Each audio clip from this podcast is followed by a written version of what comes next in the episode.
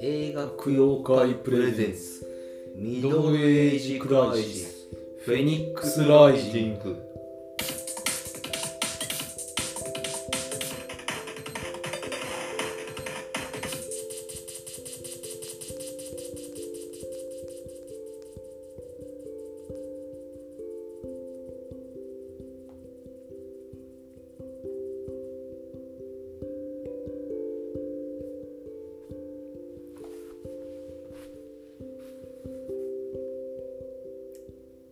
はい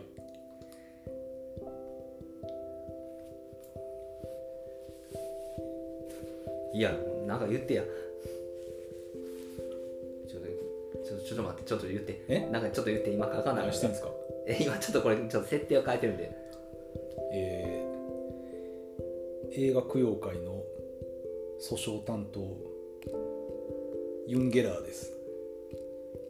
訴えてやるはい私が映画供養会のハンドパワー担当ミスターマリックですそのまんまやはいちょっと今危なかったです切れそうやったんですこの 録音がえ録音が途切れそうでいけましたいけまいけいけましたいけてますいけてますはいすいませんいけますいけますえー、っと今回がですねまあまた映画を取り上げるわけなんですけどもともう本当に気づいたらもうまたアップしなあかんっていうねもう毎週月曜日にアップしてるわけなんですけどねえうんだから先週だから私あれですよだからよく考えたら入院する前のあの用意しなあかんごたごたの1時間でアップしてるわけなんですよあーいちえそうなんやそうそうそうのタイミングでやったんですそのタイミングです上げてんの前回何やったっけんだから次回予告会ですああそうかそうそそうだからこれ超少女やからこれが前々回ってことかなううんアップしてるのはだからそれを考えたらなんかまあ感慨深いなとすごいですねいう感じはしますね本当にエクストリームアップロードやねそうやねもう命をかけたアうんップロードしてましたねもう死ぬ死ぬか生きるかどうかっていうタイミングで上げとったんやになるなどう考えてもそうやもんなその間しかあげれへんもんだってもう病室であげてへんからねあーだって w i f i も何もないんやろないだから一応 w i f i ないけどまあほら 4G 的なんやんかまだ 5G じゃないんで私普通の言ったらモバイル通信 5G ってもう運用されてんのあれあいやそうとっくにされてるよ、そうなの、な俺も 4G ようん、なのでまあ普通にそれでは出会ったんですけどそんなもうね重いデータ扱えへんやんかうだんからもう LINE とかだけうんでやっておりましたねまあでもよう上げれましたね命がけで開けたようんうな回なんでね、皆さんぜひ聞いてほしいですねこれは次回予告の回、うんこれ穴期間でってあれば次回予告はどうでもええやんほんまにでも生きるか死ぬかやったんでしょ命を上げた時はな 命を命をかけた伝令みたいな話よ、そうそううん、でもあ上げた時やからね、 1984やうん、だからあれが1984じゃないか1917ちゃうかな1984ってだいぶそんな走って年齢をするぐらい一じ時ゃない大戦じゃないえーでですねあの今回取り上げる映画がですねうんまああのね、まあ、バルドゥとかに引き続きといいますか、まあ、またあのマークのこの選球眼に引っかかった映画ですよねこれが、うんなんでこんなばっか引っかかるのかなっていうなかなかね僕のそのアマゾンプライムのおすすめ出てこないですからねこなんでなんでだろうねれうんうん不思議ですよねうんであた立ち返ってなん訴訟訴訟担当ってのはそのユリ・ゲラーうんがあのよく訴えるからあのユンゲラーって訴えてたでしょ、訴えました訴えました、うまあ、その辺がなんかあれですよねせこさが出ててほんまに超能力でないんやなっていうまあ証明になってるじゃないですかまあやっぱあれちゃうその勝手にさこうやられたらそれは金取れる動画撮りたいと思うんちゃう、勝手にやってたけど、うんそんな超能力あるんやったらうん、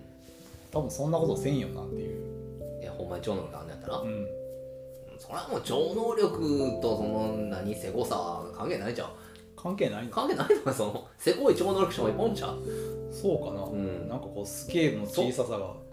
そんなおおらかな定義さそうなんれてだ、だっうてん、い言いがかりに近い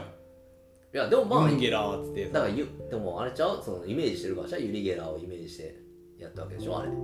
あ、イメージはまあ発想のもととして、まあ、こうやって持ってるからスすプぐーン持持ってるからな、うん、それはもう訴えてやるって思っちゃう訴えてやるうなるかんもう何じゃんなんか金取れるしなまあそうその金取るためにやってんねんけどそれはもう俺も誰と思うよそれはなんかロマンってもんがあるやんその超能力ってロマンうん超能力にうんだって現実的な話じゃないねんからそんなのまあうん超能力やからな、ううんん、超能力言うてるぐらいやからううんもうそれと反比例してんもう非常にせこい話だなと思って非常になんやろ印象に残る、はあはあはうん、出来事やったからあまあうんあれちゃうの別にその超能力うんぬん関係なく、まあ、肖像権の問題じゃないのそれはその名前名名前もそうやし前を文字ってっていうう、うんまあでもそんなんいっぱいおるけどなっていうそんなん言い出すとって思ったりするけどなうんでもまあマリックなんかあれやでその懐が深いでこの人だから超ザコシが超能力者ちゃうねザコシ ザコシがねう、んあのまあ長芸長芸長芸長芸ってやってる私はインチキって、う YouTube でやっててんうも、んあの連絡が来てうん あの今度一緒に YouTube 僕の YouTube 出てくれませんあかっていうーうん懐の広さを見見せてるからさまあそこはあのマジシャンと超能力者の違いなんちゃうマジシャンはオーラがオーラかオーラ超能力者はせこセコいそういうもんだなってマジシャンは嘘ついてへんやんか超能力者は嘘ついてっから、うん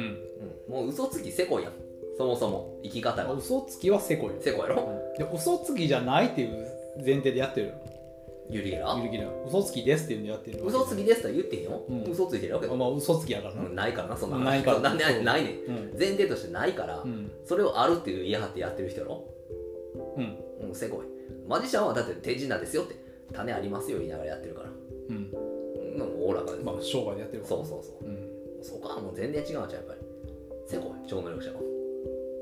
霊能力者とか占い師とかうん全部せこいやねまあせこやうんだからそんなこと言って生きてるやつは全然信用できんよ、うんもう信じてないしな、うん、最低の人間ですよ占い師なんてまあ、大体害があるもう害しかないんちゃうその特に占い師っていうのは一番こう日常にはびこる害やからさうんほんま良くないなと思うで占い師はなんか占い系の芸人とかあんま好きじゃないもんもうあの詐欺師でしょ完全になんかその結局占いなんかっていうのにその頼るような人間がねいるのが良くないんですけどねなうんそんなどうでもいい合ってないのだってそれってほんまに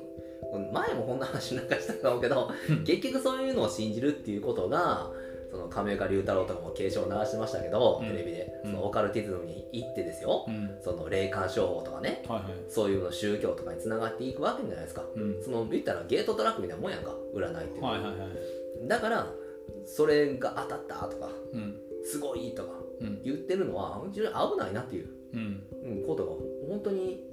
もう分かってると思うけどうんな分かってる人はうんでも今まで商売として成り立つからさうんだからそこの怖さっていうのはもうちょっと厳しめに子供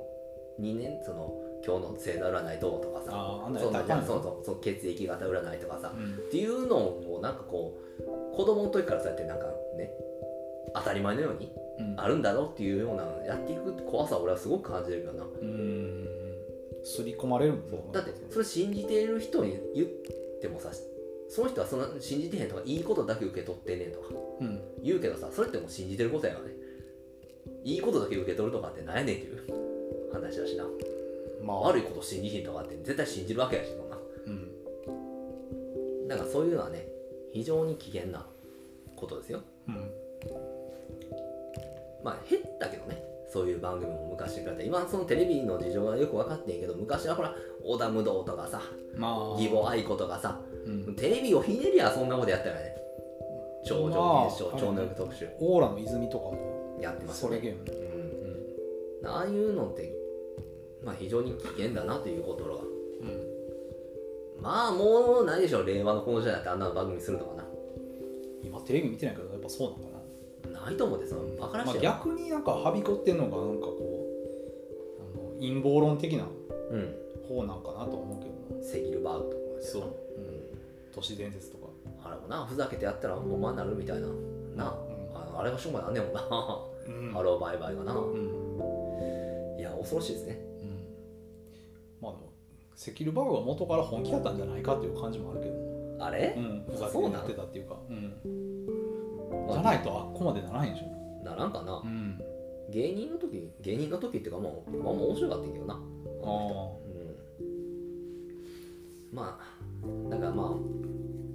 まあ今から取り上げる映画はまあ超能力出てくるわけなんですけど、うんまあ、私としてはもう超能力とかそういう霊感とか占いもそうですけど全部信じてないとはい神も仏もないというふうなうんふうに思っておりますんでだからまあそういう人が喋ってるんだなと思ってうん聞いていただけたらなとは思いますんでマー君は結構信じてる方いえー、と神とか仏とうかん霊感とか占いとか、まあ、基本的に信じてないですねなのあ信じてないのうんじゃあまあそういうアンチ占いラジオなんでこれ はアンチ占いポッドキャスアンチト霊感アンチ霊感ですね反スピリチュアル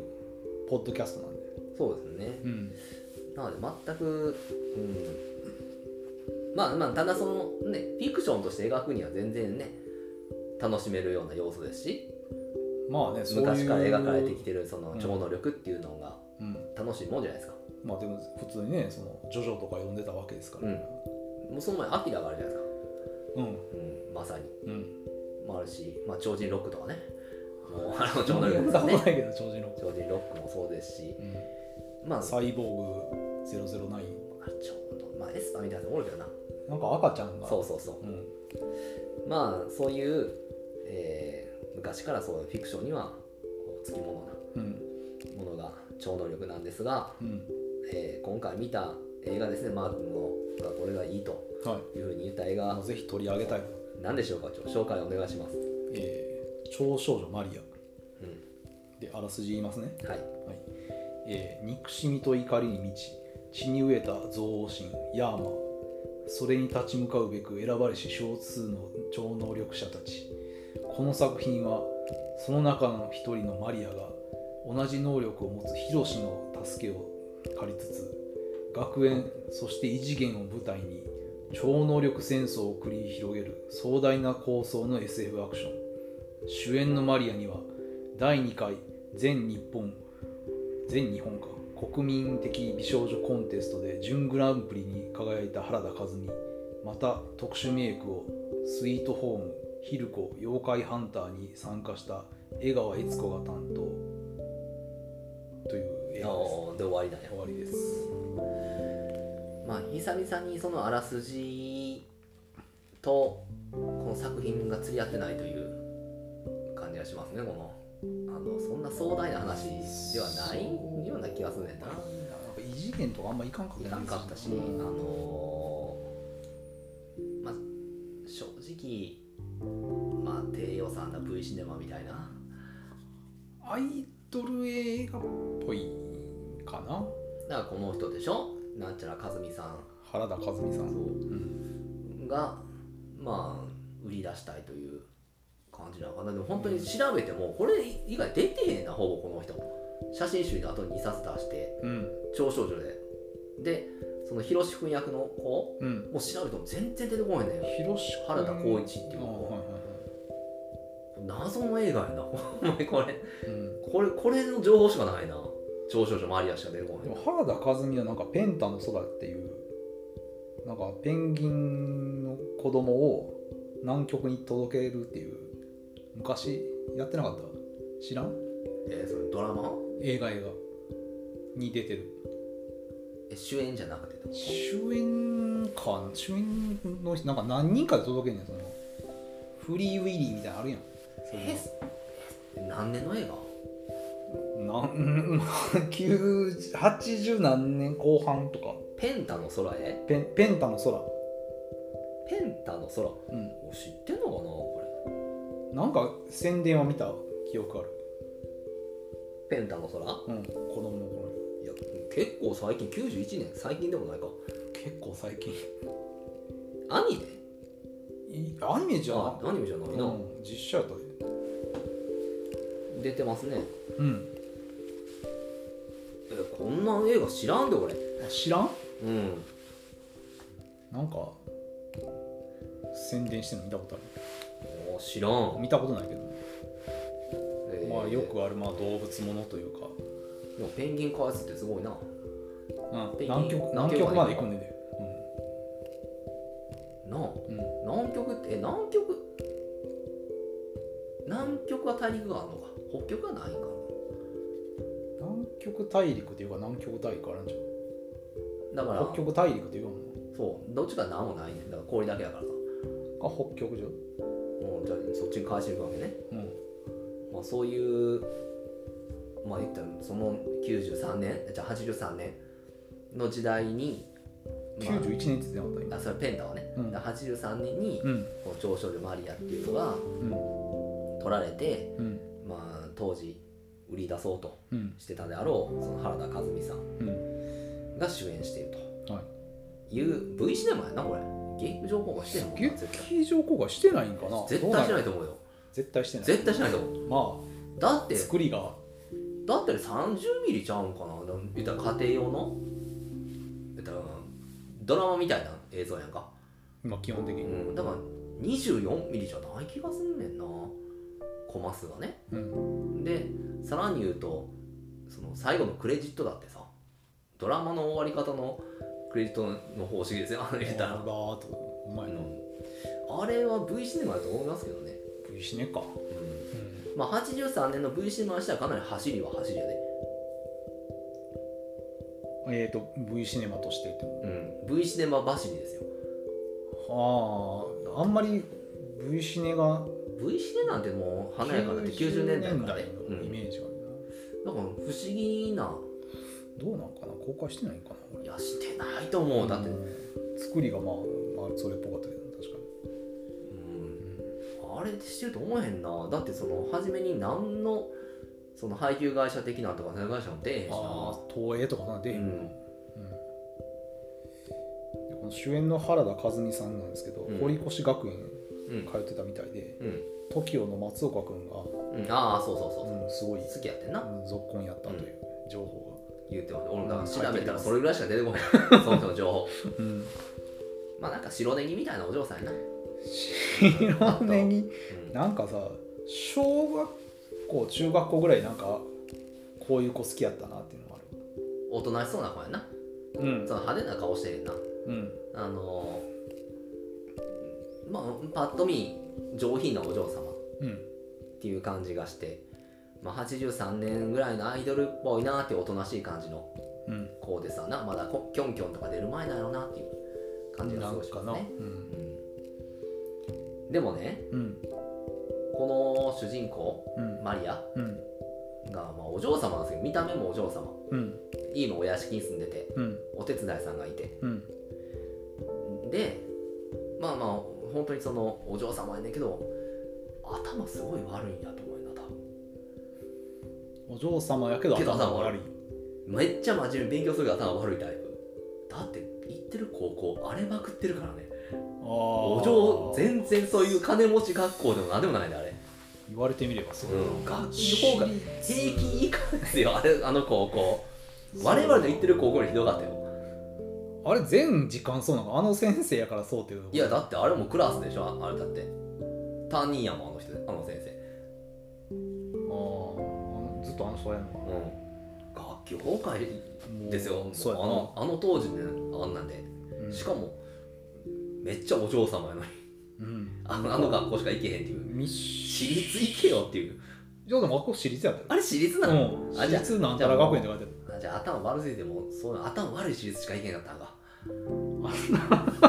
し かな、お金でカバーできひんぐらいのアホやってんな多まマあリアはそういうことなのかな分うんでなんもか初めから古文なんか不憫になっていたもんすっごい真面目に勉強してんねんけど周りとかがもう何にも聞いてへんしなうん、もうひどかったなあの楽器崩壊はまあ、スクールウォーズほどじゃないけどなんか暴力とかはなさそうだけいや違う違ど不良じゃないねあの子たちは頭悪いねシンプルにあシンプルに勉強できひん学校あれはい荒れてる学校じゃなくてその、うんという高校の風景うんが見れるという珍しい、ううんん、映像ではありますけどね、はいはいはいうん、逆にリアリティはあるあだってなんかも全然ヤンキーとかがうんわーわーやってるわけじゃなくて、て野球部みたいなやつとかがさうん調子乗ってたりさ、うん普通の女の子たちが先生の話聞いてなかったりね、うんうんちょけまくってたもんなそうまあ、その中でも一人ちょっとだけそのロカビリー入ってるようなうんやつもいたけどそんなヤンキー感がないからねそうやな、うんあんななんか痩せっぽっちのあんなうん弱そうやいなやそうめっ ちゃ弱いなんか一人生きってるからさがクラスでうん多分外では大したことないやろなっていう感じだったなあれでその中でうんまあ一人勉強するマリアって いうのを一人まあ一人ぐらいだまあそれとなあの転校生のあのあ子のヒロシ君なうんヒロシ君来た時はもうあんまなもうな馴染むとか馴染まんとかでもないしなあなのんか教室興味持ってなかったよなそうや全ね然転校生のにな、うん、普通のはこう顔ぐらい見んだけど多分見てなかったよな、みんなでこう謎の転校生がねうんうん、まあ、変なやつでっていうか変な超能力者なんですよねだからね、髪型がね結構特徴的いなやそうやねなんかこの時代に珍しいツーブロック的なうんちょっとそのテクノカットといいますかそしてなんかねあの相席スタートの山添みたいなそう話そうでそうそうだからその現代的ですよね一回転して今あんな感覚してる男の子いっぱいおるしな90年代でもああいう頭の人いたけどな、吉田栄作とか出てた時に、まあ、うんセンター分けがすごい流行ってんけど、うん、そこまであのキュッと刈り上げてへんかったわね今はその2ブロックみたいにするやんか、その2ブロックのちょっと走りですよひろしくんかなううんん、細い子ですねこの子もね、うんうん、ガリガリの子細いね、がやたらマリアのこと見てなうん、熱視線を送っててね、めちゃめちゃ見てくるかうら、ん、初めこいつが悪いやつだなと思ったもんこいつがヤマやなと、うああちゃうかと、ん、ああ怪しいし怪しいめちゃめちゃ怪しいこいつやばい変な音になるし出てきたらやしなんかもういかにも怪しそうな少年やんかうん眉毛細いしなうんでまあ、えー友達にテニス部のメガネの子がねうんあのマリアの友達にいまして、この子もまあこの子はなんかアホみたいやったねうん本当にすそごいの子はうんアホですよ、でも家金持ちうめっちゃ家でかんでかいない家めちゃめちゃでかい、う家めちゃでかくて姉夫婦と同居しててですね、んうんえーお兄ちゃんが記者なんですよねうんで姉が妊婦とうんいう形でおりましてねうんこの子も勉強ができなさそうなううん喋り方がねなんかそう「あマリア」みたいな喋り方やんなこの子が極めてうーんだから一番初めの出てくる時もねこう定規をねうんマリアのく首に当ててうん「連続突き刺し間だぞ」み たいな切り先まあうの言うてねでうん出てきるわけなんですけどふざけてねまあいかにも主人公の友達前とあーしそうやてねるううんんキャラクター造形ですねうんあのあっけらかんと明るく「うんああ私も彼氏欲しいわ」とかを口癖にするようなタイプはいはいはなのでい、うんあのーうん、まあ全体的にリアリティのない人たちばっかりですけど、漫画みたいなそうその中でも一番漫画的なうん人物ですねこの子がもう少女漫画の登場人物みたいなうんうんま大あ体友達役でこんな感じだねこんな感じですうんあのー主人公の美少女みたいなのがいてとにかく引き立て役うんあのー特に今回のこの子の造形は、うんもうそれのもう本当に全てを詰め込んだようなうんタイプの子ですねうん悪い子じゃないです、でもこのこの子演じてる人達者やなうん、確かだと思います、この演技一番うまいと思いますようんこのドラマの中でうんあの唯一安定してますうんというかぶれへんというかまあ、原田和美さんは多分演技経験がそんなになかったでしょうこの段階では、うんうん、正直何考えてるか分かんない です表情とかもそんなも読めへんう、うん、あのいやいやとかまあ、うん、言うぐらいわかるけどなそその怖いとかさ、セリフに頼らない演技はできるレベルじゃないです、うんうん、表情とか動向でうん何をする人じゃないですそうしろとも言われてないやろしな多分俺うんうん、ヒロシ君もそうなんですうんだからこの2人が出てるシーンはちょっと何かって分かんないですマジで、まあテレパシーで喋るし2人ううんん、であのヒロシ君は実はまあ癒やつなんですよねうん癒やつとかまあ超能力仲間、エスパーねうん、エスパー、ねうんあのでこれがねエスパープライバシーゼロっていうその勝手に話しかけるよううんな脳内にうん、目を光らして直接うね、ん、うん、迷あ惑れして迷惑やんな迷惑よなうんどこおっても話しかけてくるしなうん、前なんかこうちょっといい会みたいなもんないもんな、うんうんガンガンに喋ってくる、ガンガン話してきますうね、んだからこれはこのひろしくんが、まあ、まあいろんなこと説明してくれないな結局、あの僕たち超能力者でうんヤーマっていうのがみたいなうん話を全部してくれましてでまあ第1話の、まあ、第一章がね第1章、うん第1章夢って夢ですね、あの 夢ではうん先生まあ先生がとにかくひどい扱いを受けてるんですよこのクラスの先生うんあのー、ねすごい昔の森田健作みたいな感じ それ思った先生です ねあのーその先生が悪そうな先生じゃないんですよ別気に気の弱そうな先生やけど、その異常に気が弱いけど非常に気がいい、うんあのーまあ上からペンペンキじゃない絵の具のね、赤絵の具を水で溶いたやつみたいなの落とされて、うん、いたずらでねそう生徒のいたずらでで大丈夫です先生それただの絵の具溶いたやつだからって、うん、うんちょよかったよみたいなことを言っちゃう先生ね、先生いい句だったらどうしようかと心配しちゃったっていう、うん言うって笑ってごまかしてうんみたいなんですけど、真っ赤っかなってんやけどね頭からこうい絵の具かぶってでもね、うん思い返してみてくださいよ、まあ、確かに80年代の学校っていうのは特に中学校を中心に荒れてましたようんあれヤンキーブームみたいなのがあってねうんでもですよ教師も強かったはずなんですようんだって我々殴られてましたからねボコボコに殴られボコボコにとは言わんけど、まもあ、う手は出され手は出されてました手よは出るあんなことしようもんならですよ報復がすごいと思うけどまあこれ私立やからじゃうないんそれはもうあれなんちゃうもう金持ちばっかりみたいなもんあーもう奴隷みたいなもんやねこの世界のかもしれないですね、だからこれは本当にその奴隷先生うんいやーやってられへんなうん、殴りもできん殴ったらもうそれは首でしょそのシリーなズ私立やもんうな、んで、え真っ赤っかになってねー、真っ赤っかになったり白衣着てそうあと何かもやられてるなあのなんかこう出席簿にあむムムカカデデを死んだムカデ挟まれとった、うんしおりみたいにされて あれのムカデ結構でかいのよう使われてきたね本物なんかおもちゃなんか知らんけど、うんうん、大ムカデな大ムカデやうんとかまあ普通にまあ授業聞いてくれへんとか全くきでもな、うんもうすごいよなうん、やしなんかこの答えをその誰かこうう野球部のやつに坊主のちょけたやつにあげてて前で書いてって言ってもなんかはてなはてなはてなみたいなのがずあっれと書いててたなうん面白くもなんともないよなうん嫌やわあのクラスいやいや、うんうん、でもあれやなその坊主のやつがあうのんこう当てられて前行く時にさ「字書けんのかおめえ」っていう結構気に気の利いたうんヤジが飛んでて、うんうん、そこはちょっと面白かったけどなあそう うんそれ楽しんでてんなうんなんかこれね本当にねうん紙飛行機飛ばしてたしなそう授業中にあの幼稚園よでヤーマンっていうのがねうんまあそういう、まあ、学校の荒れた状態の、まあ、言ったら先生が追い詰められてるわけじゃないですかうでヤーマンっていうのはそういう人の憎しみの心をねん、もうようわからへんけどなもう本当にようわからへんねんこのヤーマン ヤーマっていうのはねヤーそマのン超数十年前にね地球が超人類といそううそ超生命体の支配下にあったうん、うんこことがあって でそのなんかその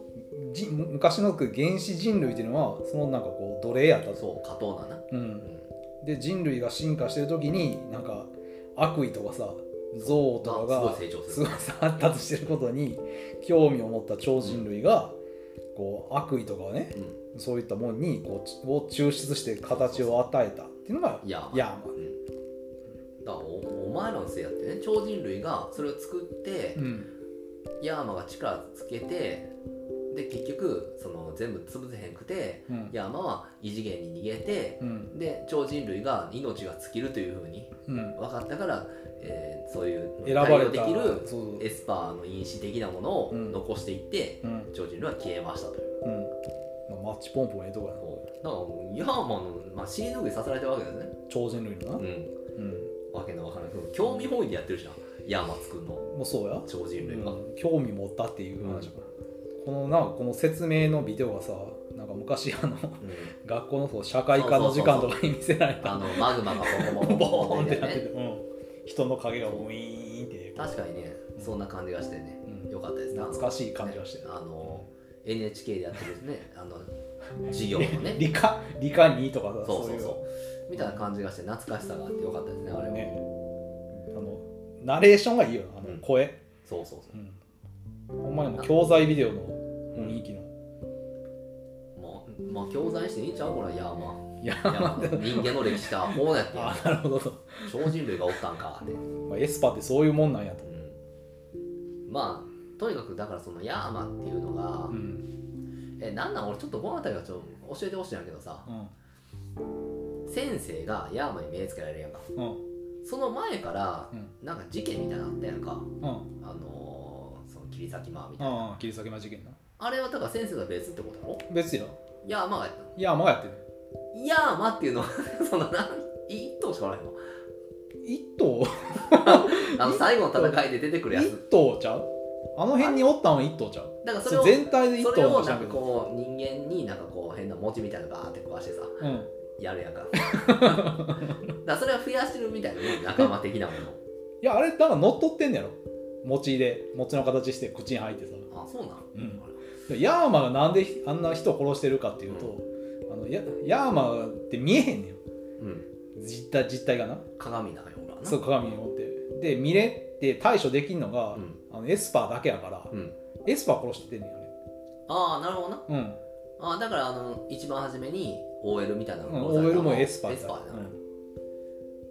何の能力も発揮できんわけか発揮できんかったあの時は、う んなああれあの家でなんかこう仕くつ事終ろわっいでたてやん なあファッションしてでるももんねさあのエスパーとされる OL もうん何の能力持ってるのか分からへんよ、わかるわうかる、ん、とにかく狙って、うんなんでヤーマはわかんの超能力者やってなんかわかんじゃん。なんでわかるか知らんけど、それは。それを一人でやってるわけだヤーマいや、まあ、一頭でやってんじゃん、あの辺の。多分なんともおらんよ。でまあ先生が同時にだって、あの事故事件って起きてないやろ。そうだからで先生目つけられるやんうあのもうじくじたる思いでトイレでな、ん。もう、鏡見て真っ赤かの、うんな真っ赤かなってな、その、絵の具かけられて。あの先生はね、うんヤーマに目つけられへんかったらもうね、うんあの後々なんかちょっともう精神的におかしくなりますよ なあんるなやったら、うんなんかやってたやったら、うん立てこもりとかそういうのやってたよ。やるしもう殺殺すか毒殺とか多分してたじゃん、あの人。いやま科あ学それかも別に多教師の人分学校やめるんちゃう精神的にもまあ、辛すぎそうやな。まあ、でも気の弱そうなね、て、う先生やから。転職とか難しいのやる。ん、でこの先生がまあヤーマに目つけられてうん。うんあのまあヤーマ顔になるわけですよあの目がボコッとした、うんまあ、すごい奥目になって、でどんどん顔色が悪くなるっていう。だからスリラーの時のマイケル・ジャクソンみたいなああ、そ感うやじになねり。まして、うんでまあそれが発言するまではまあめっちゃ変わるわけだなんかモービウス的な顔色だなうん真っ白け真っ白け系になってまあちょっと言動もちょっと荒々しくなんねんけどもう、んまあ、日常生活送るもんな普通に授業でするしなするよするようん乗っ取られてる途中やからじゃうから完全にヤーマにもうんうんう支配されてないからあの時はだから色のグラデーションもあるし顔がまずそう白くなって、で水色になって、うんもう完全にもうあのネイビーみたいになってなるよだからそれでまあ普通に授業しててさうん、うんあのまあ徐々にちょっと怖いなこいつなんだ変だななんだこいつ気持ち悪いみたいなうん感じに言われてまだ舐められてるわけですよねうんであの科学の実験のうん授業の時に、うんまあ、なかなかない実験の時の濃硫酸みたいなもうんのをですねうんこの一人リロカビリー男にですねうんの足元にちょっとねうん垂らしてみたり、うんかけたらいいのにねあんなまああまだ両親が残ってたんでしょヤーマにそこまでいや完全に乗っ取られてなかったよやとしたら、まあ、この次の第2章闇でもそうなんですけどうん、うん、何も悪いことしてへん先生何も悪いことしてない 何にも悪いことしてへんねこの先生何も悪いことしてないそのくせにうんあのマリアがうんあの勝手にですよ先生に侵されるビジョンをですようん見ましてうんいやーってうんその抜け出していったりさうん言うてへんやん先生そんなの考えたとか言うけどさ思うことが分からへんからマリア勝手にそんなん思ってさうんやってる可能性もあるやんか、まあ超超能力やから、あれもひどいなーってうん、かわいどそんだうけ先生貶としめねえな先生はもうかわいそうやでこれかわいそうなことしか起きひんこの先生だってこの先生最終爆発してるんで意味分からへんやろ何も救いがないねんねこれ、そうやなんかこうマリアとさヒロシにさうん、こう超能力でヤヤーマ追い出されてそ良くなりましたってこともないしうないだからしかもこのねうんあのヒロシとうんマリアはそのヤーマってのがおるからなんとかしなあかんってうん言うんやけどう、ん何の計画もないからこいつらもないよ、出会ってもなんかこうもう言ったらとっくみ合いにするだけやねんなだかうん、ら先生がそのマリア呼び出してさなんかマリア殺すみたいなうんなった時もそのマリアの首ガってうん締めてうんヒロシ君が駆けつけてさうん先生ダーンってうんほどいたと思ったらついせん先生ヒロシ君の首ガって掴んでさうんで今度マリアがハッて気づいてまたガーンってなるっていうその首の締め合いばっかりや なやることってうん高校生でそんなもんじゃん、いやヤーマや高校生はそうかもしれんけど ヤーマもそれやるからヤーマはでも濃硫酸飲まそうとしてたやんやってたねうんで最終的にその先生をなんかちょっと調子悪くなって屋上から落ちて爆発して死ぬってまいあう、だって自分で濃硫酸飲んでたから、戦う前にうんなんおなん腹の調子がすごい悪くなうってる、んなんなんでしょうねこれほんまに えもうそれがヤーマやかわいそすぎんねんけどまああれちゃうそのヤーマも悪い四年体やん四年体なんかわからんけど実体のようなやつやんうんこうなんかエスパーも殺しつつ乗っ取ったやつもなんかこうとことんまでケチョンケチョンにしたいっていうのはあるんじゃん悪いこう思考というかサディズムがそうさせんねんいやー本当にそのヤーマに目つけられたら終わりやなっていう、周りやでしかも大体こ悪うい弱者に言ってるから悪いやつだなってわけじゃないいい人がなってんねんいい人こがやってるそれな報われへんとかなんかこう救われへん話やなっていうう、まあ、それがでも世の中やまあそうなんかな、うん弱い人間から目つけられていくわけですねそうそうそうそういやーそんなそんいや思いたくないなこのドラマでその世の中の無情感はそういうのも取り越えた取り込んだんちゃうこの監督もなんかでもピンク映画ばっか撮ってるそやで監督やね、うん、でまあその第一章うん、はいが まあ終わ終わったんですよ爆発した ら先生が先生なんか爆屋発した上から落とされてこそう爆発したらうん終わりなんですよそれでそれだけの話なんですよ本当にでういじめられてた先生が悪用に取りつかれて結果もう爆発したってでねもう多分クラスメート誰も悲しんでないですよ全然マリアも 罪悪感とか何も感じてない、人が死んだとうん、いう人って多分思ってなかったと思うねもうあの先生のことだとなんかももううの虫けらみたいに思ってたと思もうともとヤーマやと思ってる ずっといやこういやもうなんかでもな嫌悪感っていうのもないしなんていうかなもう本当にもう人として見られてなかったよいやせめて ね主人公なんや貴った族やらからこいつそう主人公なんやったら、うんその先生がいじめられてるわけじゃないですかうんそうかばうとかさうんなんもないよそんなそうそういうなんかアクションもなくてですよ言ったらもうマリアも加害者なわけやんかああもうそれはだってだって見過ごしてるわけやからね、多分ほんまにアホなんやと思うね、うんこの子はアホっていうかもう貴族なんやと思う完全なもうそんな下々のものがどうしようが別に人は関係ないそヒロシ君のデートとか行ったのなのまあまあそのミーティングを兼ねたデートやなああれめっちゃ怖なかったあれ、うん、何がの観覧車止まらへんっていうえ 怖かった俺めっちゃ怖いなと思ったら観覧車すごい勢いでぐるぐ るぐるぐるぐるぐるって回ったらうんあれ嫌やなーってまあ実際あった家よなあ地獄ちゃんのすごいスピードで観覧車ぐるぐめるっちゃすごいスピードやったよ、ねあれだからほんまやったらこうこうだだ乗ってるゴンドラがもうこうなるぐらいの、うん遠心力で190度ずっとか180度ぐらいになるぐらい のスピードで回ってたよ、あれは怖かったなうん、横浜マリンパークでね、うマジどうでもいい話だったけどなうん、どうでもいい話、うん急にデート誘うからな、うん、テレパシーねう、、うんん、話すよっていう距離でテレパシー使うから、話してもよかったよなでもうひろし君も変わってるからなちょっとん、だいぶなうん、この子だいぶ変わってんねひろしくんもまあ、エスパーってそういうもんなんちゃううんなんか感情が欠落しようかなでもユリ・ゲラーもやっぱ変わってるから、まあ、あれ目くじだったんやなあれもう金やで金あなたの金やでないやなんか ぎほんまに岐阜に帰られたのかもしれないエスパーってそういうもんなのかもしれないエスパー伊藤も変わってたしエスパーいとこな今もうなちょっと若年性の地方かなんかでなもうんもうな入院してんのずっうと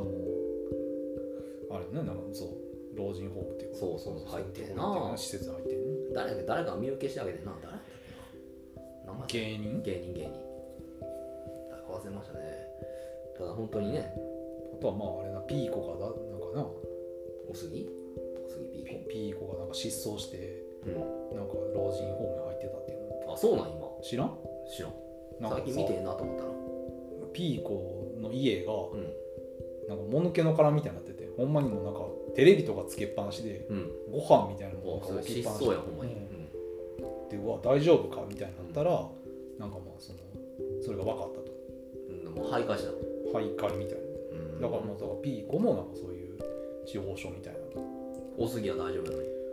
おすぎ大丈夫だったっけよく分からへんけど、うんえーまあうんみんな年やもんなまあそれはねうん、まあだまあ多すぎとピーカは年やなったわけでエスパーいと若いからねまだ若いようん全然若いよ、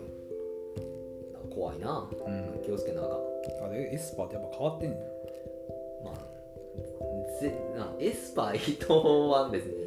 超能力使わへんからなうんカバンの中カバンに入るるっってていいううだけの人やから、まあ、ユリゲラもスプーン曲げるだけの人やねんけどうんあとなんかうんそうやなスプーン曲げる人やなうんまあそういう話でうんあの1話終わりましてうんまああのなんとかまあもう本当に私これ体調悪い中見てたんで、うんまあ、後々その後も見ましたけどもう一度うん嫌やなーって一話終わった状態でもああこれまだあんねやって終わって 終わったと思ったら第2章始まるからうわーって思った もんびっくりせんかったでも急に なんか衣装のい終やわってまたこう始まったな始まってる、うんうわーってまた同じようなやって思ってうんすごいがっかりした覚えがありますねこの第1章と第2章の間うん、なんかねこうほんまにドラマの終わりみたいなこう、うん制作陣とかのテロップ入ってね50分やねここまで大も小うだから終わったーと思ったもんあーやっ解と放されたとう思う、んうん長かったーって思ったらもう始まってもうものすごいしんどくなった もんなこの第2章の闇闇しかもこれ輪をかけて嫌な話やねこれ第2章の大闇小闇嫌な話よもうほんま嫌やったわこれみんな苦痛やったな、まああれやな看護婦っていうかもう看護師さんにうんお世話になったばっかりやったしな、いやなる前ねあなる前なる前に見てますからあなる前かうんその第2章の闇はねうんその友達のメガネの子の妊婦のねうんあのお姉ちゃんうんがもう生まれそうなんですよねうんで生まれそうになって病院に行くっていうところなんですけどう、んでもねこの第2章の闇はね結構ホラーテイストもふんだんにうん盛り込まれてましてうん演出的にも怖いなっていうところも多々ありましたんでねうん良かったんじゃないかなとうん思うんですよ、うん思ったよりうん、その第1章よりは面白いんじゃん、うんエンタメ度は高いと思ううんうんただそのね話的にはもうないに等しいから当たり前やけどうんストーリーも何もうん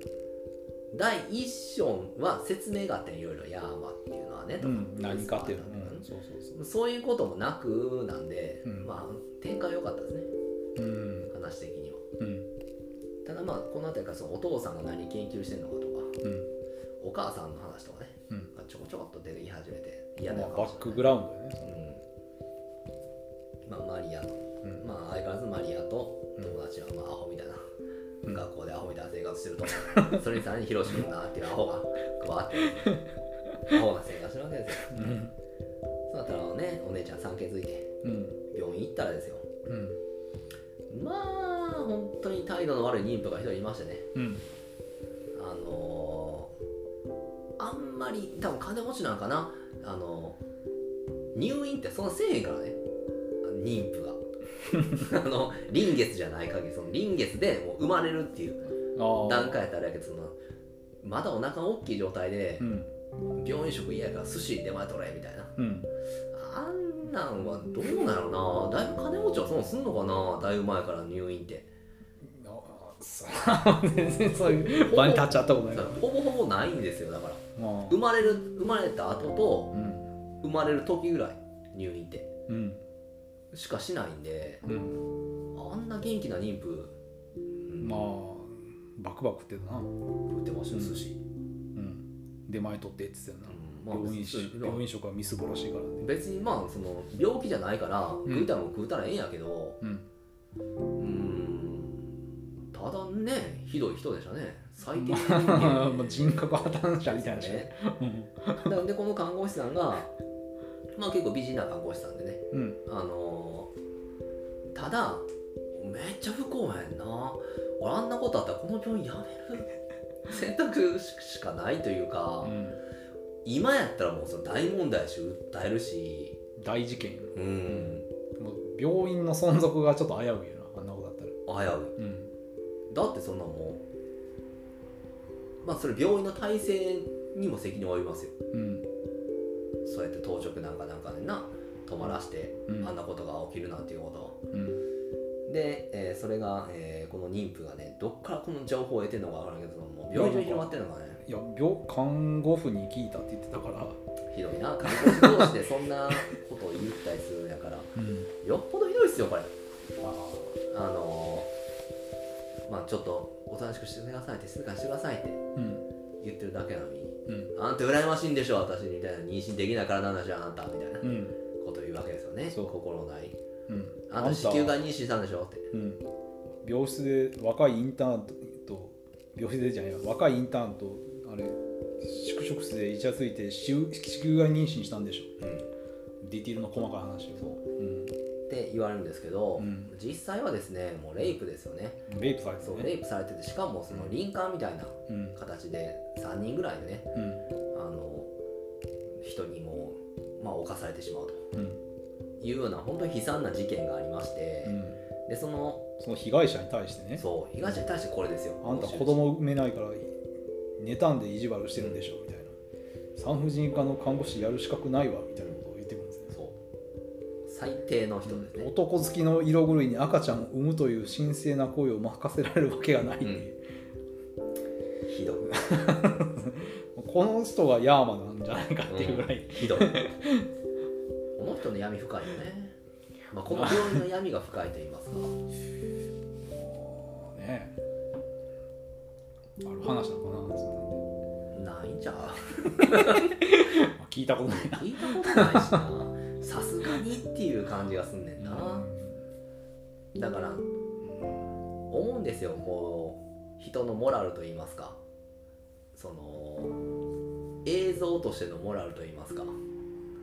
この当時はこんなんやってんなっていうなんかこう悲惨なものを感じますけどねこれ見てる限りだってまる時代がってことまるいやまるでサービスショットで撮ってるやんうんあのあれをな、うんあのその看護師さんがおっぱい出たりするようなうんように捉え犯わさざれるわざ撮るんですようんそれうん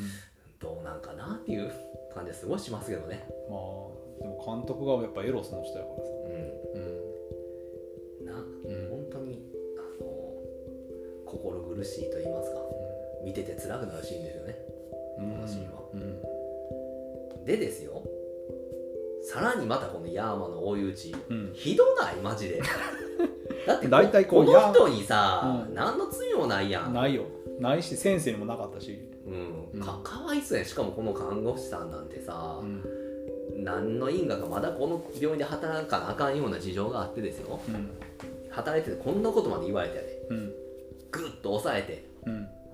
もう涙もこらえて鏡見た瞬間なんかヤーマンに餅みたいなの食わされて うんヤーマンになっちペゃうよッペ ねッペッってね、うん、口に餅が入ってきて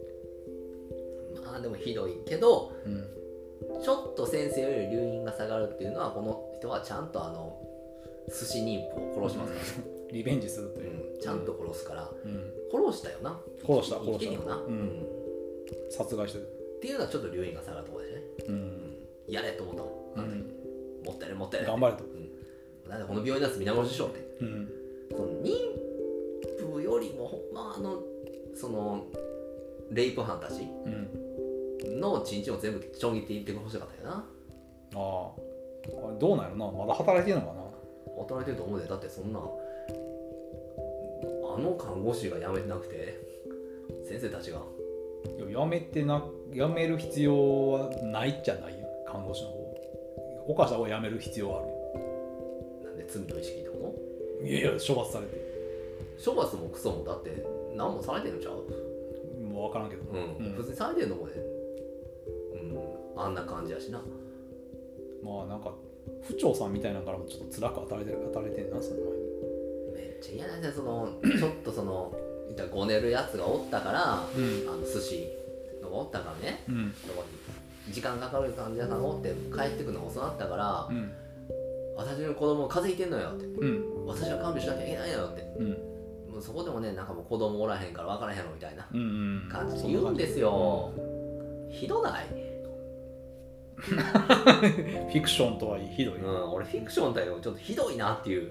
俺そうは、うん、あれはひどいですだからそんな職場で働いてんでうん、誰も味方おれへんおらんよ、うんうん、それなのになんかなあの献身的にうんあの介護介護というか仕事をしてて、うんうん、あの妊娠したそのなあのお姉ちゃんからもうん評判良かったもんな、いやそういい人やと思うね、相談乗ってもらってみたいな、それがうんうんヤーマになるっていう、まあこの世の無情やなそれはうん救いなさすぎ やで、しかもこの人最後どうやって死ぬかって言ったらもう生きながら燃やされねんでうん丸焦げになって、うん、黒焦げ美人になってた、うん、ひどすぎるよあれはまどうかしてるよこれ作ってやつましてなあ、悪何徳のを悪徳の境やね、うん、何をやりたいんやっていうなんかうこう、ん本当にそういうなんやろうな、うん、あ悪悪趣味なビデオを見てるみたいなうん、やっぱアンチモラルみたいなの撮りたかったんでしょなあう、うん、ちょっとラース・ボン・トリオみたいなさなんかこう悲惨な人がもっと悲惨な目に遭っていくみたいな、まあサディストなんやなあろ、うんまあでこの人がまあねヤーマンになっちゃうんで、うんまあ、殺してねうんで赤ちゃん生まれるんですようんでっかいでっかい赤ちゃん、うんもう1歳超えてるそ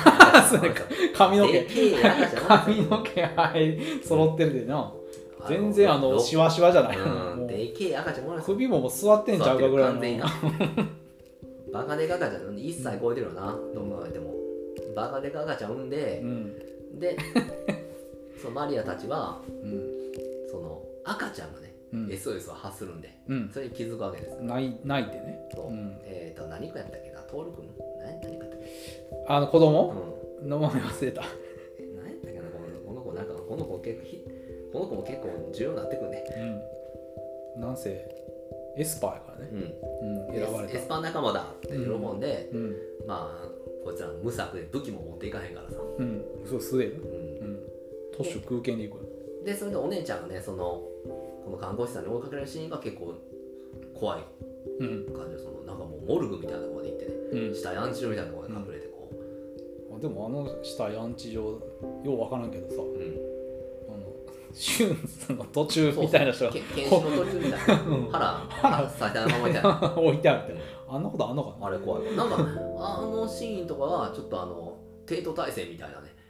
ラあイティングがねすごい変でね、うんあれ怖かったですうね、んみんな道を古地っていうかそうあの足不条理さがさうんでわーって見つかってうんまあホルマリン漬けのねそうそうそうそう霊安室というかでわーって逃げてたら、うんうんあのこうマリアが来てくれてねうんマリアの「やめて!」っていうビームがあるんですそうよそう最そ強うのそ技うがうんこれやめてビームをバーンってうん打ったらですようん炎上そうボーンって火ついてうん黒焦げかわいそうやったなまあ そうだよねまあでも最初に、まあ、死んではなかったけど、うん死んではなかったけどもうヘルレーザー2みたいになってるからさうんあの皮膚のないやつなううんんになっちゃってるから、ううんんなんかうー言いながらな再起動すんねんけどさ生き地獄やろなうんまあなんていうかこう本当に人に寄り添わないドラマといいますかドライな突き放したようなうんちょっとこう正義感とかさもう、まうん、ヒロシ完と全にマリアは完全にそういう、ね、悲しみとかがない人間なんでエスパーやから全く何の感情もないからなこいつらうんで最終的にその赤ちゃん眺めながらなうんなんかわけのわからん空をかける翼がどうのこうのとかなんか言って、うんそうそうそうこれからも何があるかわからないぞみたいなこうんうやって終わっちゃうからねうんストップモーションでねうんでもヤーマがね、うん長い長い爪持ってるくせに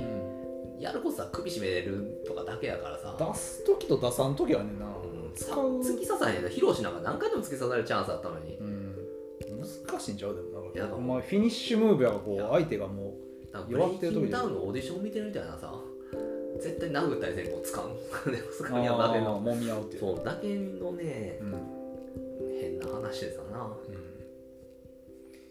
うんでまああれね第2章の注目点としてあのお父さんがあうんのなんか宅配受け取るシーンがあるんだけどはいそこにあああれな、うん本本が本そうそうそうそうそこのな宅配人の人がめっちゃリアルな宅配人の人やねうん、うん、見た、見たようんめっちゃリアルなってこの普通の人やな、 うんオーバーオールで、うんあの眼鏡かけて、うん、もう本当にその前におったりとそか、んなの人みたいなのなんかさ演技っていうかさ「演技もくそもない何で渡すだけ なんだよ、ありがとうござ います」って言ってシュッと帰っていくあの、うなんていうのあかれ演技なっナていうかナチュラルな感じがすごい良かったよあれあそこ見てほしいなぜひ、ん、まあ長少女見る人は、んそこ一を注瞬の目してほしいと思うそう一瞬のシーンやけどほんまにい一瞬も一瞬やねんあの人の造形とさ動作のナチュラルさがまあまあそうなんかなあれが あそこは見てほしいな、うんちょっと笑ってもうたもんまあまあまあ普通の人あの当時の人が出てきましたよ急になんかぶっ込まれるからそういうのがこの映画なんか急にぶっ込んでくるよそんなんあったっけ他にそのなんかぶあのお父さんが本読んでる時うに、んこのナレーションで言ったらいいやんそんな本のないようああなれさなうんうん荷物の本読んでて、うん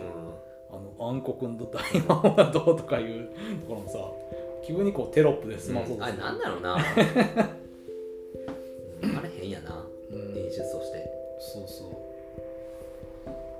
まあねけど本当にねもうああやっと終わったと思ったんですよううん第2章闇が終わってうんそしたらねあのしょ最後の戦いがうん残ったこれ分ける必要あんのかね長すぎたんかな でも結構これ後に取られてるやろこれがまあだって男の子手がなってるからなあの あの男の子別にあの男の子だいぶ手がなってる よあの男の子そのまま使ってないやおろかしいと思うけどな年齢的にだって、うんどう考えても3歳ぐらいになってんのにさ長所のマリア何年やったっけこれっ83年てで90何年やったっけ気がすんでこれいやそんなんありえへんて間違いかな、うん絶対違うそんなそんなスパンあかんあのなんか2年後ぐらいに撮ってたやつするな最後の戦いや多分一緒に撮ってとるあ一緒やうんやろ全然一緒やうんあの何みたいな、まあ、勘違いやああとあれやなあのマリアがう車にんあー追いかけるシーうんンでなんか 普通にさうん、階段こう道路でこあうーは車いはいに追いかけられるから階段上がったらそのままブーンっていっちゃう行よったらうんブーンって行っちゃったけど、うんまた降りたらブーンってま あ、とまあブーンって来てで廃工場みたいなとこ行ってうんで駐車場みたいなとこで追い詰められるやんうんであ引かれるって車に引かれるっていう時に、うんまた「いやー」って言ったら、あの車がふってふ打っってて打打っ、っててね空飛んで、うん工場の壁にガチャンってぶつかっうてん落ちたやんうんうんあそこのなんか一連の特撮っていうかさ、うあのあのぎこちなさがうん必見やと思んまああのお金かかってると思いますよ、う、うんあんこはちゃんとうん、まあ一番初めの時でもねフォークリフトを使ったアクションもあったんですけどね、あったね、うあのフォークん、でリフもト分のからなんんよかこ猫猫猫って猫よけて猫なんかうしチャましょうチャミーって言って猫あれほんま死んでんのあれはえあのチャミってあのあっこの猫やろあのメガネあのメガネそうそうそう晴海の家の猫でもパッて見たらなうミイラみたいになったからなうん猫チャミは死んだわけだほんまに死んだんかな分からへん幻覚なんか分からんけどそのチャミの、なあうあん、の不思議なシーンでしたクロねークリフトもなんかさあの座面があのうん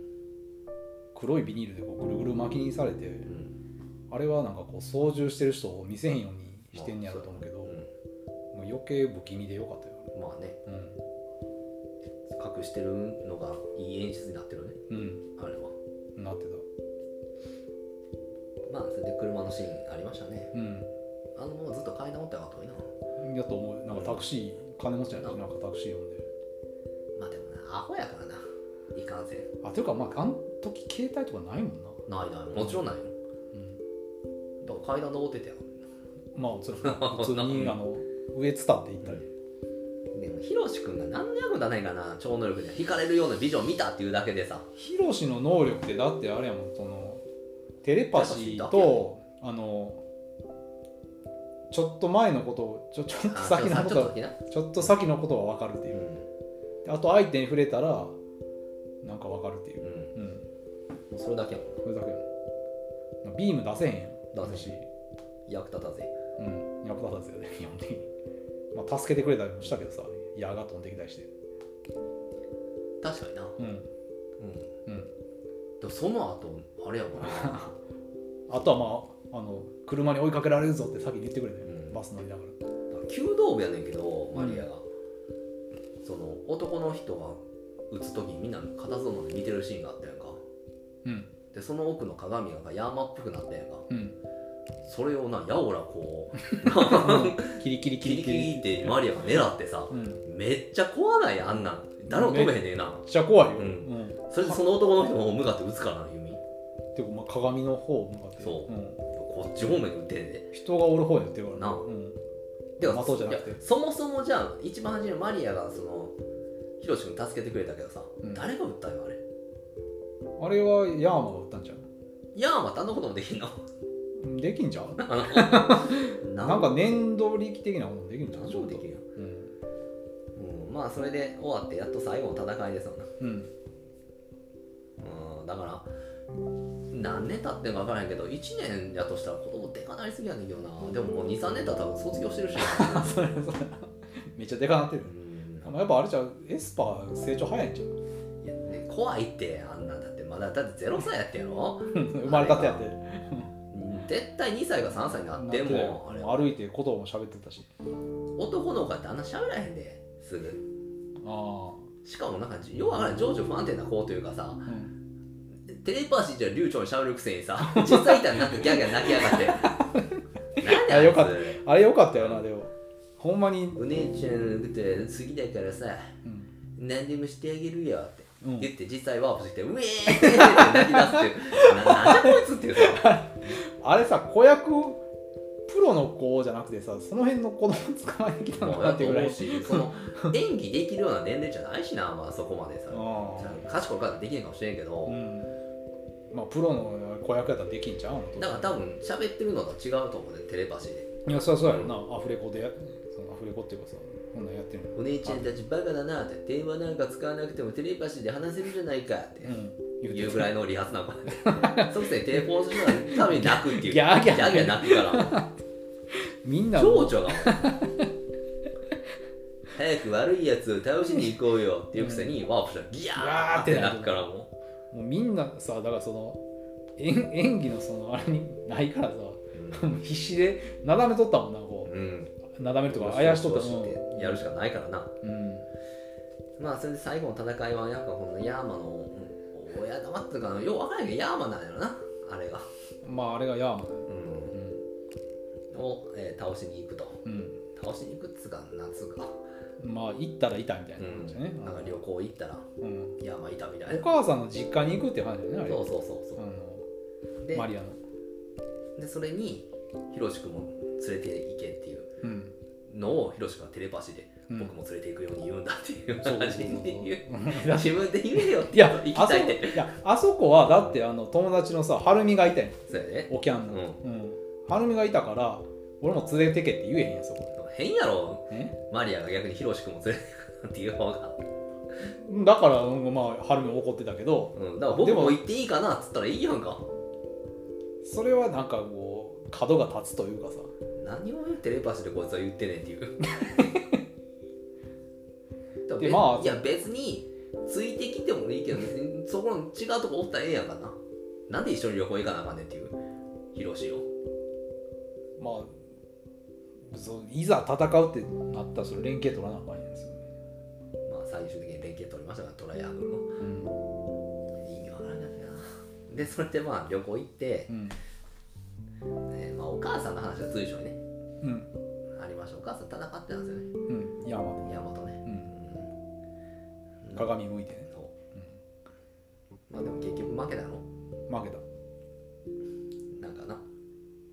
残念やなあうのんお母さんもうんでえーっともうこの辺りがよう分からないんだけど話がなんかで行って行ったらあのおときさんっていそううやなあの使用人お手伝いさんなお手伝いさんのあの甥っ子がなんか管理してんねんそうそうそう まあまあ着いたらいいねんけど、そう、うなんか明らかに様子がおかしいねおかしいあの甥っ子がさなんか見た目なんか明治天皇みたいな見た目してんねんけど、ん、そうやちょっとな様子がおかしいでうん、一人一人消えていくよなうんそのお父さんも消えうんおときさんも消えうんあのお友達も消えとうんいうのであの異次元に連れてかれたうんどうやって行くねん異次元みたいうんななったらあテレポートできるやんあの子みたいなうんことで頼むやなあのちっちゃい子にうん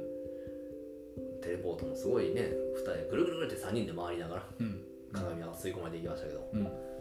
で鏡の中に入ってからですようんひろしくんはまあ亡き父と母の幻影を見せられて、うんついてっちゃうねそっちにうん行っちゃダメって言われてんねんけど、うんもうひろしくんも子供やからまだ言っても高校生やから生行っちゃうねんなうんでマリアは一人なんかめっちゃでかいヤーマみたいなうんとこう逃げたりなんやうんしててですようんでオルゴールの音を鳴る方にうん行くと助かってうんそしたらお母さんの形見顔真っ青のお母さん出てきて「うオルゴール止めろ!」っていうんなんか森でね、そうん、もう偽ヤーヤーマが化けてて分からないようなことしか言わへんからさ せめてもうちょい優しい言葉かけたりなんやしなそうね止めてちょうだいっていうんでねそうもういいのだって安心してってあー止めてとか言うやんそそっちやな普う通んでもそこでも怪しいって気づくのあれやけどう「んオルゴール止めろ!」しか言わんから「ヤーマでしょ!」ってうん言われてすぐ分かんねんけどさすがのアホうんアホのマだリアながマリ分アかるでかも分からるからでその後にお母さんにビャーっと襲われたりすんねんけど、うんでね何事もなかったようにヒロシが出てくんねんなこれ、うんこれ何 だって言ってたやん向こうの世界連れて帰っとったあやんヒでロもシ気づいたんちゃうあ違う違うってねなあ急にできて大丈夫かって、うんっていうといううんもうなんか,、謎演出やなうん、なんかもう頭痛くなってくもんなもうしんどかったしこの時もうでももうまた2回戦もしんどいなこれなんでヒロシ出てきたのって2回戦 もう何そのれはもうそれはいいとせなあかんで何の原因もないねんないよ行って、うマリアピンシャと何の理由もなくうん出てくるとうんそのことに何も触れへんしななんかあったとかもなそうなんか気づいたとかな気づいたんだよみたいな話何も何もないテレパシーでも何も言わへん何もないうんで、えーその後にあのまあ本当にねあの高校生とはいえあんなちっちゃい子を巻き込んでんやとしたらねうん連れてきたあのテレポートできる子うんもうちょっとちゃんと見たれよっていうなんかほとんど無視してて さあいたみたいな感じになってるからさそうやあの子も鏡の世界で行ってさ、うんあれちょっと保護官保護者としていやーまあでも同じ戦士やからっていうのもあるんじゃないに子供や2歳とか3歳でまあ、だからもうそのなんていうの常識とかとはもうちょっと違うところにいるからもう広島マリアもそうやろうな、うまん、完全に、あ行っちゃってもんなこうん、の人たちこう人の命とか本当に基本的に何とも思ってないからで、えー、とそこであのまあ本当にねやられに出てくるために出てきたヤーマが出てくるわけですよね、うんでこの造形がなんかあれなんでしょうねそういう有名な人が作ってんちゃうのああその特殊メイクみたいな人かなそう変な形だったね足めっちゃ細くてさ、うん、うん、逆関節みたいになってたなそううんでなんか尻尾がねお腹から出てるような感じでぐるっと巻いてるんですよね、うん背中に向けてうんで顔はなんかこう赤ちゃん赤ちゃんっていうかその なんていうか赤ちゃんではないな虫目のギョロっとした、っぽい形でまあものすごい弱そうだよな細いなとにかくうんうんでカクカク動いてるとうんで、えー3人のビームの力を合わせうんてやってるんですけどうんこれがねここはちょっと嫌な攻撃してくるね俺やったらもう多分無理やわあのヘビ乗せられるっていうああ手にね、ヒロシ君の手にねあヘれビヘビいっぱい飲んであれでも思いっきりなんか青大将とかやったよねいやいやどうも嫌や俺も無理無理え俺ももう絶対無理全然だってこもうシャーとか言ってあないもう俺一匹乗ってももう無理やわもっとさこうなんていうのボアコンストリクターとかさうんそんなんやったらもう締め殺すグリーンボアでなくてもう俺コブラといかやでも俺どっちかってそういう元気なヘビよりも、うん垂れ下がってるヘビとかもうゾッとするもん可愛い多分ヘビやであれ首の形もさってそんないや無理しかもムージョはヘビ何匹も嫌いすぎるねんうんもうヘビのこと考えるだけでも嫌なんでもう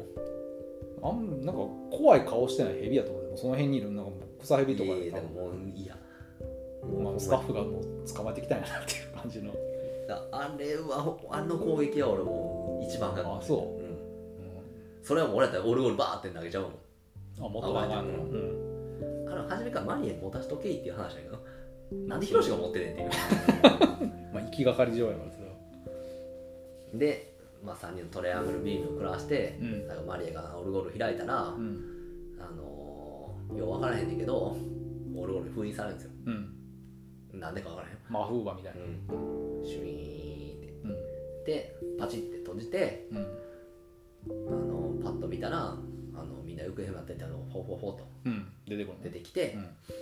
う、ん、草原みたいなところでおいっ子もあれ出てきたっけ出てきてたよあとあ思あ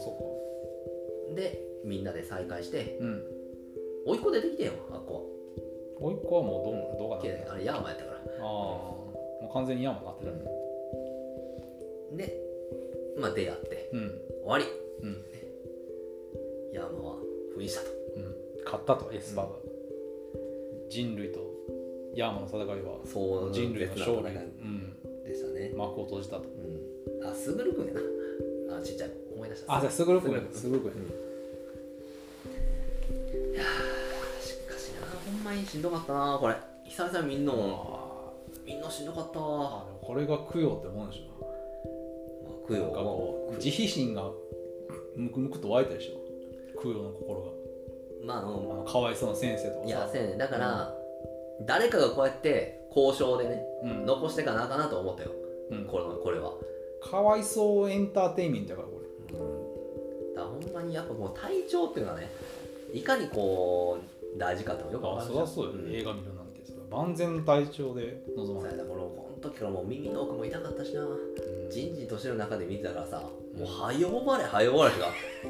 だからこれ不思議なもんでなんか俺これとなんかノープ見てたよなうんあノープ見てる時痛み忘れるぐらいやであそう楽しちかょっったと楽しいなと思ってやっぱあんねんな効果っていうの精神的なものがうん肉体のその痛みを軽減するというああこそりゃそうちゃとう、なあうん、これすごい発見やっただから逆にこう助長することもあるという、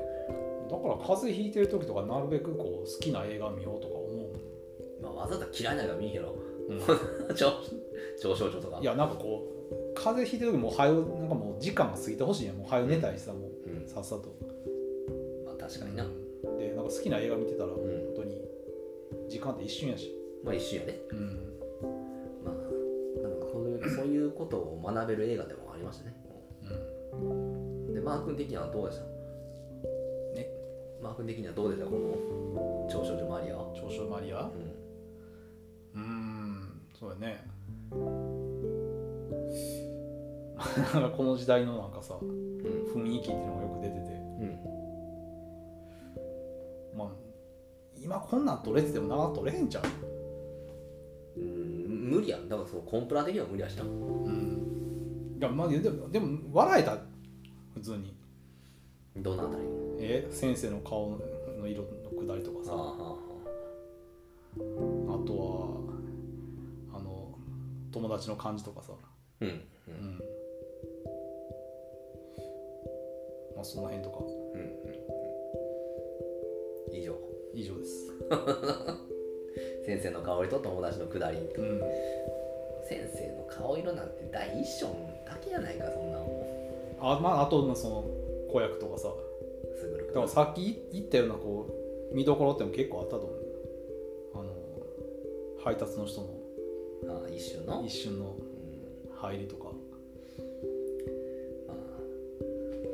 そうですねまあ時代なんかなまあうんまあとにかく、うん、まあ今アマゾンプライムでタダで見れるんでこれ噴水第1章でさうん第1章だから2章かこれ闇の方かなんか噴水の前でさうんマリアとヒロシがうん喋ってて、うんなんかうんその噴水がさうんよく見たら顔みたいな形になってんねああはいはいはいカエルみたいな第感じ一章やろ第一章うん第一第一章カエルみたいになってうて、んでなんかその顔が、うんなんか顔っていうかそのカエルのみたいな顔の目玉が、うん、うん無意味に青く光ったりとか、まあピカーってな、うんあったうんまあ、そういうなんか意味のなさっていうのが、うんまあ、最近そういうのが削られていってるんだなって思って、まあねみんなうん進化してるからな人類も、うんうん、そのバカなことバカやってないから この、うん、まあそういうのが映画なんじゃないかなえそういう無の駄なが無映画駄な部分がそういううんうん今なんて本当にもう効率効率ばっかりやんもう全てさこういう考えられて作られてるわけよまあね、無無意味なところをこうカットしていって、ううんん、でもそっかそういうなんか無意味さこそ作家性ってなんじゃないかなって思俺う俺無い無意味なものはいいと思うな無意味なものっていうのはその別に無意味なものなんてものがないがそもそもな誰かにとっての意味のあるものやんかうん無駄なものはカットするべきやと思うね 逆に言うと俺はねうんだから別に無意味なとこには作家性が宿るかもしれんけどねなんか無駄なところはいらんと思うよな別にそれは理由がないけどなんとなくやったみたいなうんなんかな無駄まあ無駄なとこは多いですねこんなうんまあでもそう卓君よかったよねでも一番良かったんは卓君うんもうギャンギャン泣くとことかううん、んだからなんでしょうねうん取り直さへんという、そううん、 潔おさ、前ったらこうカットして止めてうもう一旦落ち着かしてん演技させると思うけどもうこれそれでいこうという、なうあんれはなかなかな、ね、ことだと思いますようんまあぜひともそういう時代を感じるためにもうんまあ見てもいいんじゃないかなという一本ではございますわね、う、うんん、長少女マリアとめっちゃつまらんっていうことじゃないと思うこめっちゃつまらんことないけどうんつまらんで、あのー普通に普通につまらんと思うけど な俺は、うんどう持ち上げても普通につまらん以上にはならん気れが長い長いいっていうのはある異長い、常になうん、60分ぐらいにこれをまとめたらだってねトータルで何分見ながらこれ少々のマリアの最後の戦いみたいな2時間近くあったんちゃうのうんかな結局2時間以上あるかうんそこまでして見るもんじゃないなっていう2時間うんまあだから本当に時間に余裕ある人とあとはもうこの当時のねやっぱりその女の人とかその男の人をかっこいいとかかわいいとか思いたい人いいんじゃないかなでもそこまで可愛くも撮ってないなこれなもっと撮り方あるやろと思うけどなこの女の子も原田和美さん風見さんをうんもうちょっと美しく撮ってもいいんじゃないかなっていうまあその残念やな点に関してはあんまり何も思わなかっうんもっと魅力出せるんちゃうかなっていうたうん気はしましたけどねでも演技が限界あるから難しいんじゃん、うんこういやーまだ所作とか多分なんかできん感じやったよなほんまに普段通りというか無表情な子やからな、そうやねあんまり、うん、まあエスパーっていう役に合ってたんじゃんそれはなんだそのマークのエスパー像がそんなもう完全に欠落してたみたいな感じのエスパー像やねんけどそのもう無感情とかその、うんエスパーってそういなやのエスパーってやっぱクールなもんやと思うんまあエスパーとは会ったことないからなんとも言えへんやうろいやなまあ考えるエスパーいい品からそのエスパーなんていうのは、ううんん、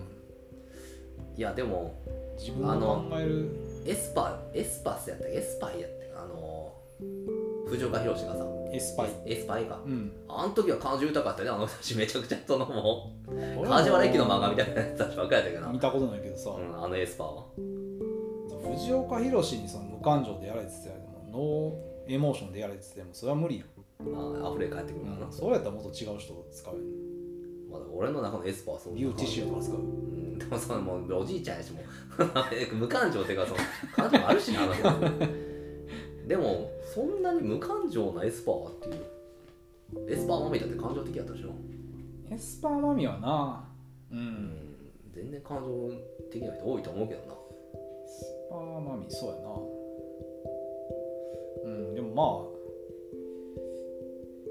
まあ俺の考えるエスパーはやっぱ無感情なのかなよう分からんけどだからまあマークの考えるエスパーは無感情やっていう俺の考えるエスパーはそんなもんだよあー長州の考まあえる長州の大考したえもんだよる何がだから何こがんだ大けエしスたパー描いたら大したもんだよもんあそうなのそっからじゃないかあ何がわかりましたまあとりあえ ずあのーまあそういうもんやとまあマー君的にはまあそのマー君の思い描いてるエスパーっていうのを描いてたからうんいいとうんいうことでエスパー学園ものとしてはまあ良かったんじゃないか超能力学園 Z とかもなすごい感情的やったからなあれだってケミカルに頼ってるよまあね完全に薬品やからな、うそう超能力んナ薬チュやラからなルエスパーやからってこれ超人類クロニクルとかも結構感情的でしたけどねみんなあああれなうんうんまあ、あれもちょっと異世異世界から来てるもんやからなその隕石触ったかみたいなそうやったっけこれそれで隕石懐かしいなうんやってきてそうでしたからねまあというわけでもうこんなダラダラ話してもあれなんでいいですかもううーんもういいでしょもう ないやろ超少女マリアに関してなんかあんのかいなまだ逆にあんのやったらすごいよ超少女マリアでにこの1時間20分も喋ってんねんからさうんもうすごいよエスパーなもうないでしょエスパーに関しての話は、うんまあいつかもう一度な腰を据えて話したりエスパーに関し話て題ではあるけどなエスパーないような話なんかないねんからもうそんなないのないしまおあでもあ互れいやねないって分かってる話原を田和美さんの「ロマンス未満」はちょっと見たくなったねいやそういう映画いや書写真集、ああはいはいはうい、んおおええんちゃう今売ってんじゃんどっか、 3000駿河屋とかで3500円ぐらいだったし、おお買ったらえうんまあ、それもおつかなと、えやんうん、うん、うん、ファンになっちゃったわけねそうちょっとねうんいいと思いますてか友達よかったよなこよかったよこののメガネな、うん、うん何してはんねやろね今分からんなんか松本明子みたいな感じやなそうそうそうそうそれ思った思ったあ一瞬そうなんかなと思ったけど、ん違うかったねちゃうよねうん、芸達者の人ですようんあの人はあの人は多分ね何でも光ってたけど、ううんんでいいですかもううんもういいかよし、えーというわけで、えー、と超少女マリア、えーぜひとも皆さんこうエスパーに興味のある人はね見ていただけたらなと思いますので、えーまたエスパーでもエスパーでない人でも、えーチャンネル登録、えーいいねボタンテレパシーでね送ってほしいね、高評価コメントなどうんいただけたテらレパシーでねコメント送れたらいいですねうんええな、テレパシーあったらうん、ポッドキャストいらないですねいやいるやろテレパシーでみんな送ったらいいでし強制的にょ、うん、迷惑やんそんなんだって何してる時に来るか分からへんしさあれってさテレパシーって一方的に送られるばっかりでうんシャットダウンできんのかなできると思うで気狂うやんそんなんテレパシーすぐ勝手に送られてきてさポッドキャストがうん興味のないポッドキャストが響いてたら嫌やん、いややなうん、だうんからテレパシーがあってもポッドキャストはいるよじゃあ俺らの存在意義もまだまだあるってことやな